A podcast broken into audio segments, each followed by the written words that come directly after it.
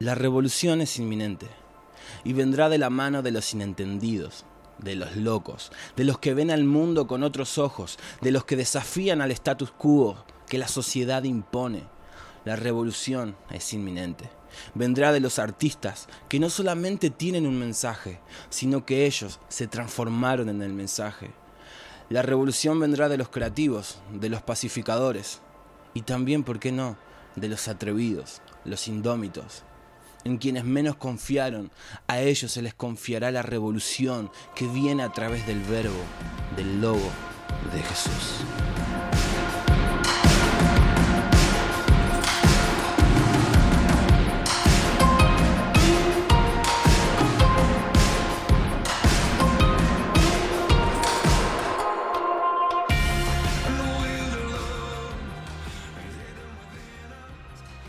Hola, ¿cómo va? Bienvenidos a este nuevo episodio de Diálogos a través del Verbo.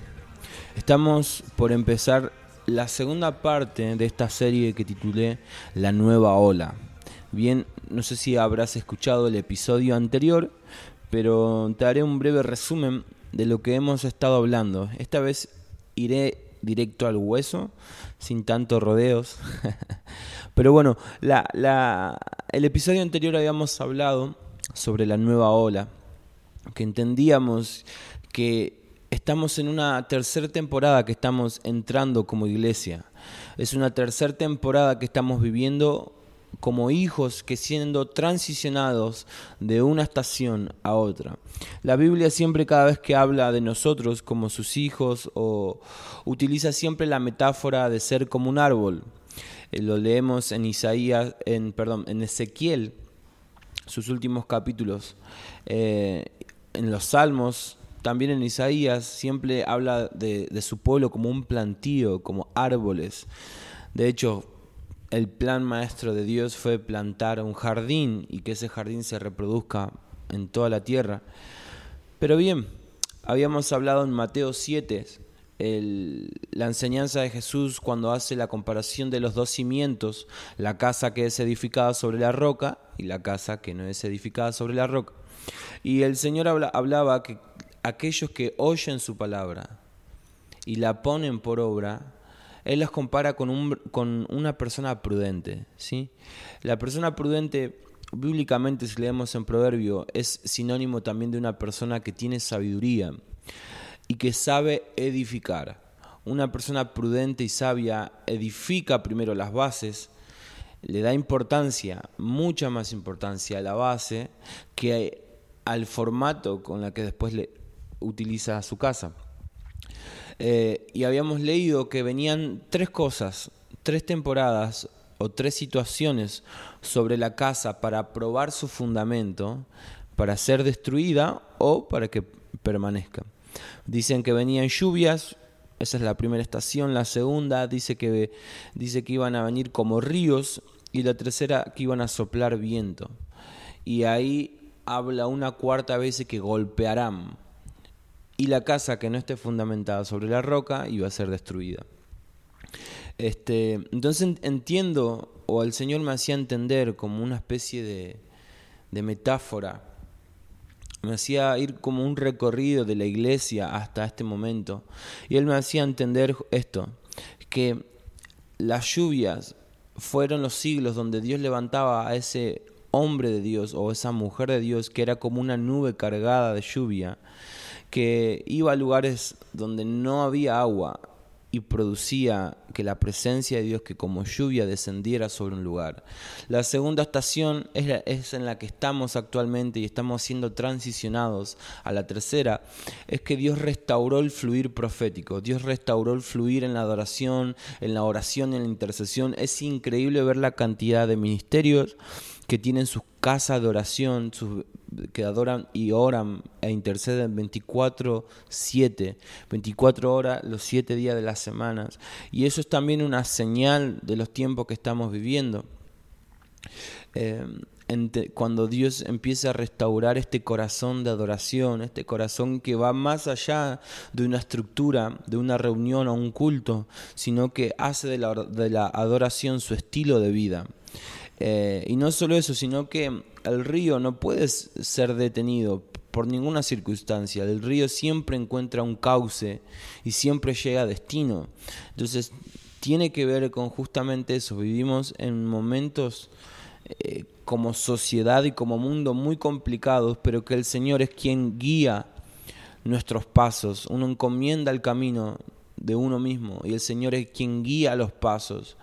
Em, ni bien Dios habla de camino de rectitud, pero cuando habla de rectitud, Él está hablando de una, digamos, de una integridad y habla de una, de una firmeza en el carácter, ¿sí? Pero caminar en rectitud no significa ir, caminar, eh, ¿cómo sería la, gráficamente. No, no, nos estás refiriendo a caminar derecho sin importar la circunstancia, sino que como el río que a veces va serpenteando, de esa misma manera el Señor va corrigiendo nuestros pasos porque aunque estemos llenos del Espíritu Santo, somos seres humanos y podemos equivocarnos, podemos dar pasos en falso, pero ahí está nuestra esperanza, que tenemos al Espíritu Santo, quien es el que nos guía a toda verdad, ¿verdad? Valga la redundancia ahí, afirmando. Pero bueno, entendemos esto. Son tres temporadas y estamos siendo transicionados a, la temporada donde dice soplarán viento. Y habíamos hablado en el episodio anterior, que si no lo escuchaste, te, te lo recomiendo que puedas escucharlo, que soplarán viento tiene que ver con la boca, tiene que ver con exhalar lo que primero respiramos. O sea, no podemos exhalar viento o aliento si primero no nos tomamos el tiempo para respirar. O sea, entonces si Dios exhaló su hálito de vida sobre la humanidad es porque Él respira. Quiero saber qué es el aire que Dios respira. Pero bueno, no vamos a entrar en esos misterios insondables, pero sí entender qué es lo que estamos respirando. La palabra influencia significa justamente eso, recibir en nuestro interior un soplo de algo o de alguien. Entonces, estamos en una era donde las redes sociales, donde los artistas son los que más ejercen influencia sobre las personas. Ellos son los que nos transmiten sus pensamientos, sus mensajes, y son los que al moldear los pensamientos de las personas terminan moldeando una cultura. Y donde se establece cultura, también quiere decir que se le rinde culto a alguien, es decir, hay adoración hacia algo o hacia alguien. Y es ahí donde en esta segunda parte quiero entrar. ¿Qué es el aire que estamos respirando? ¿Qué es el aire o qué aire estamos respirando, qué influencias estamos recibiendo. Porque vamos a exhalar, es decir, podemos compararlo con hablar aquello que habita dentro nuestro. Si consumimos todo el tiempo películas de terror, noticieros, eh, noticier, sí, está bien dicho, no sé si está bien dicho, corríjanme ahí por favor. Em, es muy probable que lo único que tengamos sean palabras de temor, de inseguridad y de miedo. Yo me río porque mi abuela le dejo un rato prendido la televisión de las noticias y después no quiere que salga a comprar pan a la vuelta de la esquina. Pero es impresionante, es impresionante eso. Entonces, lo que quiero hablar es hoy, en esto de la nueva ola, en la parte 3 le titulé como quietud, movimiento y profetas virtuales. Ese es el título para esta segunda parte de la nueva ola. Bien, empecemos. En, el, eh, en la epístola de Judas, es el, el, único libro de la Biblia que tiene solamente un capítulo, en el versículo 12, particularmente en, ese, en esa carta, él comienza a hablar del perfil de las personas de los últimos tiempos que no tienen a Cristo en su corazón o dicen tenerlo, pero realmente están corruptos o, buscan sus propios intereses. Y él hace una metáfora que lo quiero utilizar. Él dice, en Judas 1.12, dice que ellos son como nubes sin agua, llevados de acá para allá por los vientos árboles otoñales sin fruto, dos veces muertos y desarraigados, Wow, es muy fuerte el lenguaje que está usando Judas, pero él está hablando que estas personas que buscan sus propios intereses son personas como nubes sin aguas, es la metáfora que usa. Nubes sin aguas. Y la nube que no tiene agua no tiene peso. Entonces cualquier tipo de viento lo lleva de acá para allá. Y actualmente vivimos en una era donde hay todo tipo de doctrinas que podríamos compararlos como en estos vientos que soplan constantemente. Esos soplos son los que terminan llenando nuestro interior si nosotros no aprendemos a respirar las palabras y el ámbito que genera su presencia en tiempos de adoración. Y después voy a explicar bien esto que acabo de decir.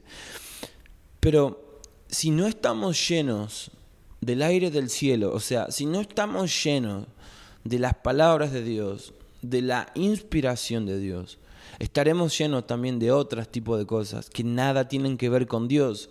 Y es ahí donde comenzamos a luchar con ser llevados de un lado para otro. Y si realmente algo sucede en esta generación y es un gran problema, es la incapacidad de ser constantes o es la incapacidad de fijar un destino y luchar por ese destino.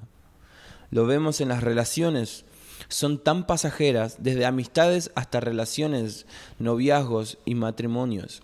Son pasajeros, pero porque no tienen peso su carácter, no están aplomados, no están maduros. Entonces cualquier situación, cualquier viento que sople los cambia de dirección y pierden el rumbo. Así andan las personas que no están llenas de Cristo. Y esto no tiene que ver solamente a personas que no conocen de Jesús. Hay personas que fueron predicadas, que aún asisten a las iglesias, pero no están llenos de Cristo. Y por lo tanto, cualquier viento, cualquier doctrina de hombre o tradición de hombre, les cambia el rumbo de su vida y pierden de vista el destino glorioso que Dios tenía para nosotros. Pero a mí me, gusta hacer la antítesis de este versículo.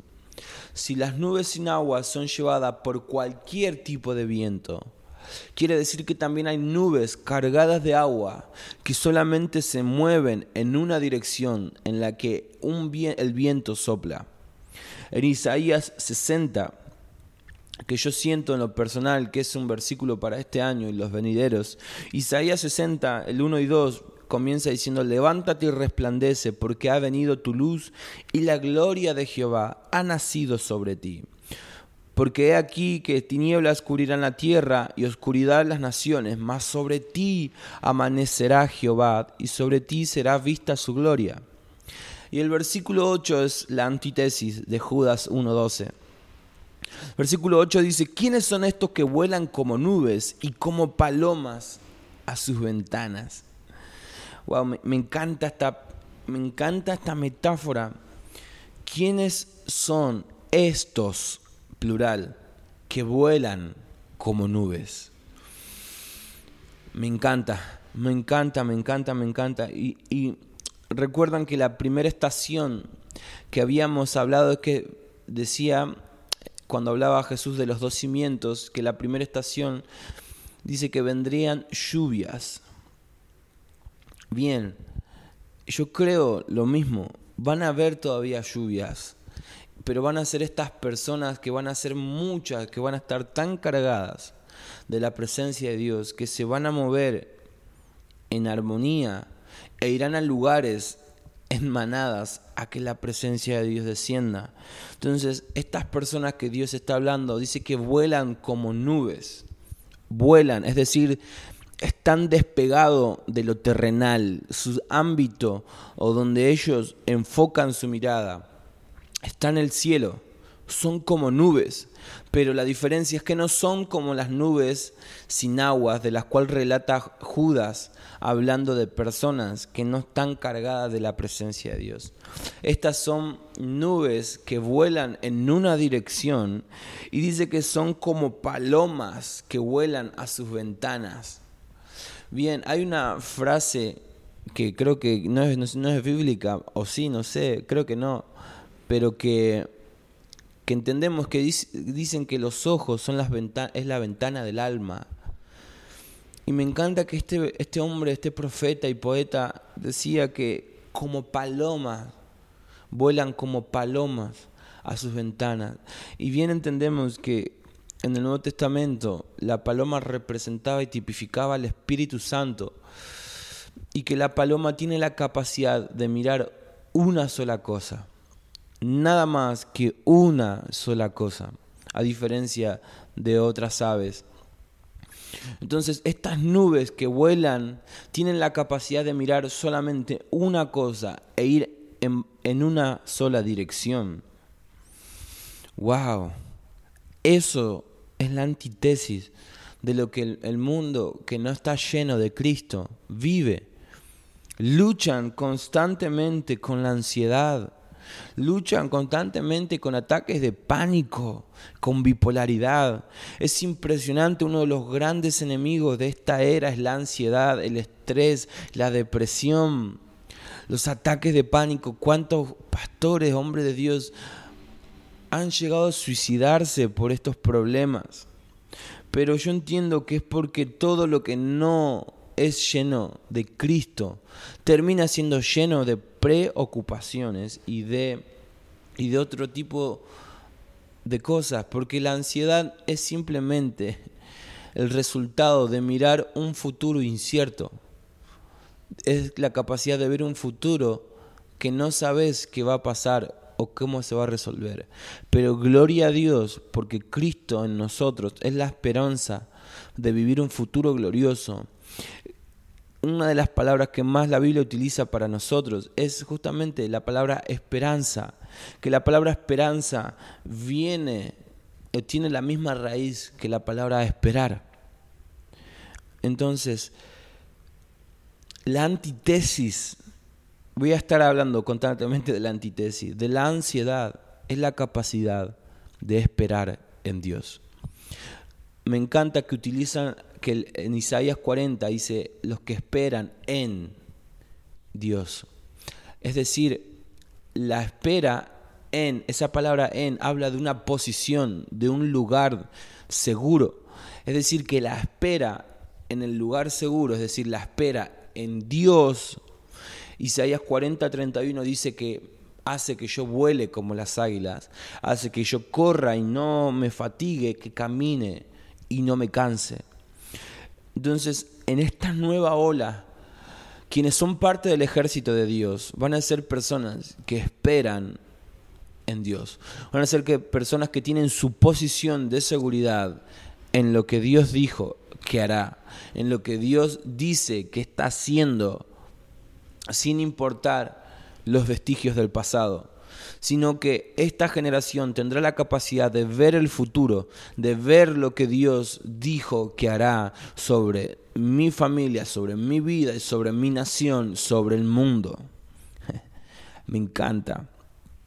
Y aunque quisiera detenerme acá en lo que hablo de qué es esperar en Dios, muy probable que haga un podcast también sobre esto, porque la palabra hebrea para esperar es la, es el mismo, la misma raíz para creer, para esperanza y para respirar. Otra vez, respirar, respirar, respirar. El gran problema como seres humanos es que vivimos en tanto movimiento que no aprendemos a respirar. Seguramente te habrán dicho, cuando estés enojado, toma aire, respira. Porque científicamente está comprobado que cuando comenzamos a respirar profundamente, a exhalar lentamente, comienzan a reducirse el grado de estrés que se acumula en la mente y en los nervios del cuerpo. Por eso la gente acude al yoga y a tantas otras técnicas de respiración, porque científicamente está comprobado que la respiración estimula y tranquiliza los nervios y la mente. Se vuelven más receptivos. Y no solo eso, o sea, en la respiración está la vida. En el momento que dejaste de respirar, que el aire dejó de entrar en tu sistema nervioso, quiere decir que moriste. Literalmente moriste. Entonces, no me quiero detener en esto de la respiración, pero si queremos exhalar, es decir, si queremos soplar las palabras de Dios para esta era, tenemos que tomarnos el tiempo de respirar, es decir, de recibir inspiración, de recibir el soplo y el hálito de Dios en nuestra intimidad. Y es acá en donde en, en el Salmos 50, en el Salmos 51.6 dice, a la verdad, tú amas la intimidad. Dice, y me has hecho comprender sabiduría. Ahora, entender y entre entender y comprender hay un abismo entre esas dos palabras. Comprender es más profundo que el entender. Comprender tiene, tiene que ver con asimilar una verdad y llevarla a lo profundo de tu interior para poder aplicarlo. Entonces, Dios dice que en la intimidad Él nos hace comprender, es decir, nos da sabiduría para que vayamos más profundo o para que lo depositemos en lo profundo de nuestro corazón. Me encanta eso. Me encanta eso. Entonces, la capacidad de comprender la sabiduría que es espiritual y que es de Dios y que vence a este sistema en el cual estamos viviendo eh, es clave para esta era. Yo creo, creo, creo que estamos, como dice en Joel 2.28, en un derramar del Espíritu constantemente. Dios está derramando de maneras cada vez más impresionantes. Y en este derramar hay promesas donde dice que los hijos profetizarán. Y a mí me llama la atención porque no habla de niños, no habla de, de pequeños, aunque sí, habla de que todo hijo va a profetizar. Es decir, que en la promesa del derramar de su espíritu está ligada a la capacidad de profetizar. Y profetizar tiene que ver con hablar las palabras de Dios, las palabras que están en el cielo y soltarlas aquí en la tierra. Wow. De hecho, Pablo en 1 Corintios 14 dice que si uno de los dones que más tenemos que anhelar es el de profetizar, porque el profetizar cumple tres funciones en el Nuevo Testamento a diferencia del Antiguo Testamento, donde Dios emitía juicio y emitía correcciones muy eh, bravas o muy complicadas, en el Nuevo Testamento lo, lo, profético cumple otra función. Lo profético, según 1 Corintios 14, versículo 3, dice que está hecho para exhortar, para edificar y para consolar en esta era en la que estamos entrando, aquellos que entiendan su identidad de hijo, aquellos que respiran las palabras de nuestro Señor Jesucristo, aquellos que en la intimidad comprenden y abrazan sabiduría, son quienes van a estar más sensibles al don profético y, y hablar las palabras que Dios tiene para nosotros o que Dios tiene para, para, para esta era. Em, y con esto ya voy a ir terminando y lo voy a continuar en, el, en, el, en la tercera parte. Estos profetas o, o estos hijos proféticos, por así decirlo, van a utilizar cualquier medio para hablar las palabras que reciben en intimidad. Yo los llamo los profetas virtuales más que profetas modernos.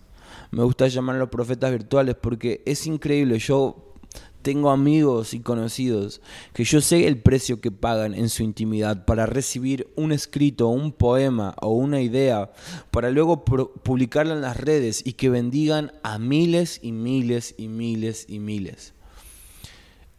Y es impresionante, hoy tenemos tantas herramientas para publicar verdades y no necesariamente tienen que ser escritas, pueden ser pinturas, pueden ser canciones, no necesariamente tienen que entrar en la forma en la que hoy conocemos de cómo adorar a Dios. No, no, no, si no nombra a Jesús no es bíblico. ¿Dónde está en la Biblia las instrucciones de cómo adorar? no están. Pero sí en la Biblia está que en lo íntimo Dios nos hace comprender sabiduría y utilizamos la palabra de Dios como plataforma para soltar verdades que traigan impacto en la cultura, impacto en las personas. Cuando yo hablo de impacto en la cultura, quiero decir que derriben los dioses que el ser humano adora y se establezca la verdadera adoración al único que se lo merece, a Jesús. No necesariamente como en, en las épocas antes de Jesús o en, la época romana levantamos estatuas para adorar, pero en nuestro corazón hay muchos ídolos. Hay muchos ídolos. Aún nosotros mismos a veces nos convertimos en nuestros propios ídolos.